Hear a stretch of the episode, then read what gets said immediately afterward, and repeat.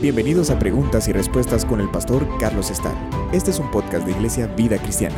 Puedes enviar tus preguntas al correo preguntasbiblicas@vidacristiana.org.gt. Nos escriben lo siguiente. Usted ha mencionado que Jesucristo vino y tomó forma humana para ser el pariente cercano y asimismo redimir a la humanidad y toda creación. La pregunta es, ¿Leviatán, Padre Maldad, Madre Maldad, Abadón y Lucifer también van a ser redimidos? La respuesta es no en el mismo sentido que el ser humano. Jesucristo se convirtió en pariente cercano nuestro al hacerse hombre para poder redimir a los hombres. Él nunca se hizo ángel para redimir a los ángeles. La ley de la redención está en Levítico capítulo 25, verso 25. Menciona varias cosas, pero en resumen les leo cuatro versículos. Cuando tu hermano empobreciere y vendiere algo de su posesión, entonces su pariente más próximo vendrá y rescatará lo que su hermano hubiera vendido. Y cuando el hombre no tuviera rescatador y consiguiere lo suficiente para el rescate, entonces contará los años desde que vendió y pagará lo que quedare al varón a quien vendió y volverá a su posesión. Mas si no consiguiere lo suficiente para que se la devuelvan, lo que vendió estará en poder del que lo compró hasta el año del jubileo. Y el jubileo saldrá y él volverá a su posesión. Y acá en Levítico nos habla de la redención de la herencia, nos habla de la redención de eh, alguna persona que se tuvo que vender como esclavo, nos habla de diferentes eh, casos, diferentes escenarios.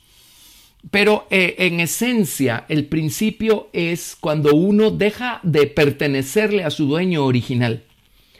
Uno, o la cosa, el objeto, eh, se convierte en una posesión adquirida y está sujeto a poder ser redimido por este pariente cercano o pariente sanguíneo que esté dispuesto a pagar el precio, que venga con el dinero de la compra y pueda comprar de regreso para devolverle a esa persona o esa heredad a su dueño original. Por eso Jesucristo se hizo hombre. Él necesitaba hacerse nuestro pariente sanguíneo, nuestro pariente cercano, para poder rescatarnos a nosotros. Así es que en esos términos la redención se aplica únicamente a los hombres, porque Jesucristo se hizo hombre. Pero es cierto que el Señor va a hacer que todas las cosas que Él creó vuelvan a estar eh, bajo la soberanía del dueño original. Adán fue el que nos vendió al pecado. El apóstol Pablo usa ese término, yo fui vendido al pecado, dice. Pues es Adán el que nos vendió. Fuimos vendidos cuando eh, dejamos de ser de nuestro dueño original y pasamos a estar bajo la potestad de aquel a quien llaman el príncipe de esta creación o el príncipe de la potestad de las tinieblas. Así es que el mundo entero quedó bajo la potestad de, Satanás, quien era originalmente Lucifer, y se corrompió. Ahora, esto significa que toda la creación quedó sujeta a poder ser rescatada. Eh, toda la creación quedó sujeta a poder regresar a manos de su dueño original. Por supuesto, el rescatador de los hombres es el mismo rescatador para toda la creación, el Señor Jesucristo. Pero acá los términos son diferentes, pues, porque Él se hizo hombre para rescatar a los hombres en ese sentido. Pero sí, Él no va a detenerse hasta no hacer que todas las cosas queden sujetas a Él y Él, y juntamente con Él todas las cosas, se sujete al Padre y todas las cosas finalmente regresen a ser de su dueño original. Y sí, eso incluye a todo este grupo de eh, generales diabólicos que menciona la Biblia. Eh, sabemos de Satanás, por supuesto, él es el príncipe de esta creación.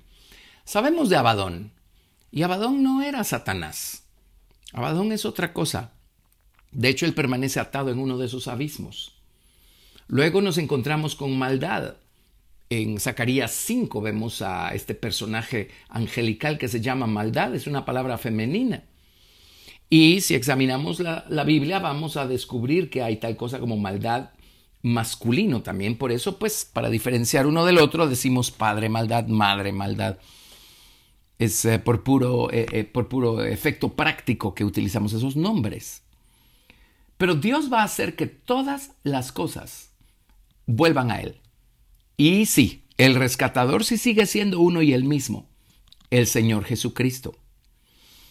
Así es que les voy a leer algunas citas, por ejemplo, en 1 Corintios capítulo 15. Veamos lo que nos dice a partir del verso 22. Porque así como en Adán todos mueren, también en Cristo todos serán vivificados. Pero cada uno en su debido orden. Cristo, las primicias, luego los que son de Cristo en su venida. Luego el fin cuando entregue el reino al Dios y Padre, cuando haya suprimido todo dominio, toda autoridad y potencia. Porque preciso es que Él reine hasta que haya puesto a todos sus enemigos debajo de sus pies y el postrer enemigo que será destruido es la muerte. Porque todas las cosas las sujetó debajo de sus pies. Y cuando dice que todas las cosas han sido sujetadas a Él, claramente se exceptúa aquel que sujetó a Él todas las cosas. Pero luego que todas las cosas le estén sujetas, entonces también el Hijo mismo se sujetará al que le sujetó a Él todas las cosas, para que Dios sea todo en todos. Ahora tenemos que entender que acá todas las cosas se refiere también a los ángeles, se refiere a todas las cosas que Dios ha creado. El, plan de redención que Dios trazó por medio de Jesucristo es algo enorme, es algo que abarca toda la creación, es algo trascendental. Por ejemplo, en Romanos capítulo 8 se nos dice lo siguiente, a partir del verso 20. Porque la creación fue sujetada a vanidad, no por su propia voluntad, sino por causa del que la sujetó en esperanza. Porque también la creación misma será libertada de la esclavitud de corrupción a la libertad gloriosa de los hijos de Dios. Porque sabemos que toda la creación gime a una y a una está con dolores de parto hasta ahora. Y no solo ella, sino que también nosotros mismos, que tenemos las primicias del Espíritu, nosotros también gemimos dentro de nosotros mismos, esperando la adopción, la redención de nuestro cuerpo. Porque en esperanza fuimos salvos, pero la esperanza que no se ve no es esperanza, porque lo que alguno ve, ¿a qué esperarlo? Pero si esperamos lo que vemos, con paciencia, lo aguardamos. Aquí se nos dice claramente que toda la creación está esperando ser libertada de la esclavitud de corrupción. Ahora, esto va a acontecer una vez el Señor haya eh, terminado de trabajar con los seres humanos. Vámonos ahora a Filipenses capítulo 2 y les leo a partir del verso 9. Nos dice la escritura lo siguiente por lo cual Dios también le exaltó hasta lo sumo y le dio un nombre que es sobre todo nombre, para que en el nombre de Jesús se doble toda rodilla de los que están en los cielos y en la tierra y debajo de la tierra, y toda lengua confiese que Jesucristo es el Señor, para gloria de Dios Padre. Estamos hablando de toda lengua de los que están en los cielos, en la tierra y aún debajo de la tierra. Eso incluye a todos estos, a Satanás, a Abadón, a todos estos. Vámonos ahora a Apocalipsis capítulo 5, verso 13. Acá se nos dibuja una escena que aún no ha tenido su cumplimiento. Dice, y a todo lo creado que está en el cielo y sobre la tierra y debajo de la tierra y en el mar, y a todas las cosas que en ellos hay, oí decir, al que está sentado en el trono y al cordero, sea la alabanza, la honra, la gloria, el poder, por los siglos de los siglos. Esto incluye, pues, y aquí lo dice, a eh, todo lo creado, todo lo que está en el cielo, sobre la tierra, debajo de la tierra y en el mar. Así es que eso incluye a toda la creación de Dios. El mar se puede referir, por supuesto, al mar físico y todos sus peces. Pero también el mar se refiere, es otra manera como la Biblia se refiere a estos abismos. Estos abismos, estos lugares eh, que Dios eh, ha creado para juzgar en ellos el pecado según la naturaleza del pecado. Y estos son los lugares que están en conexión con todos estos príncipes de las tinieblas que en su momento han sido los generales de todo el mal que ha habido eh, sobre la faz de la tierra. Así es que todos ellos van a tener que confesar que Jesucristo es el Señor para gloria de Dios Padre. Dios los hizo.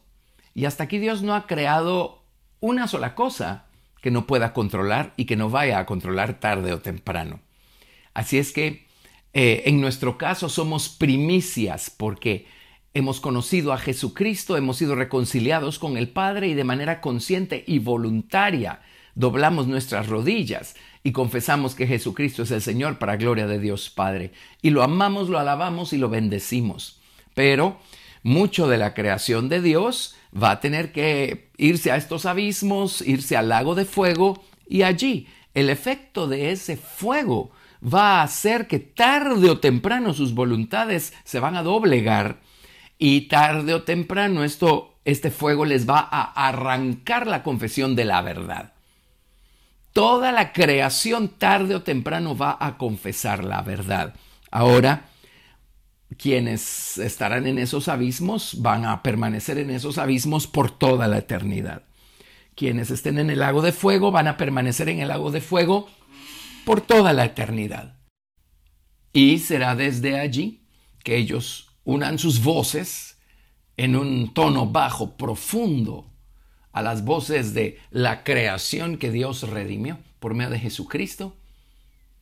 Y todos juntos digan, Jesucristo es el Señor, para gloria de Dios Padre. Gracias por escuchar preguntas y respuestas con el pastor Carlos Estal. Si deseas participar, recuerda enviar tu pregunta al correo preguntasbiblicas@vidacristiana.org.gt y no te pierdas el siguiente episodio porque tu pregunta puede ser la siguiente a responder.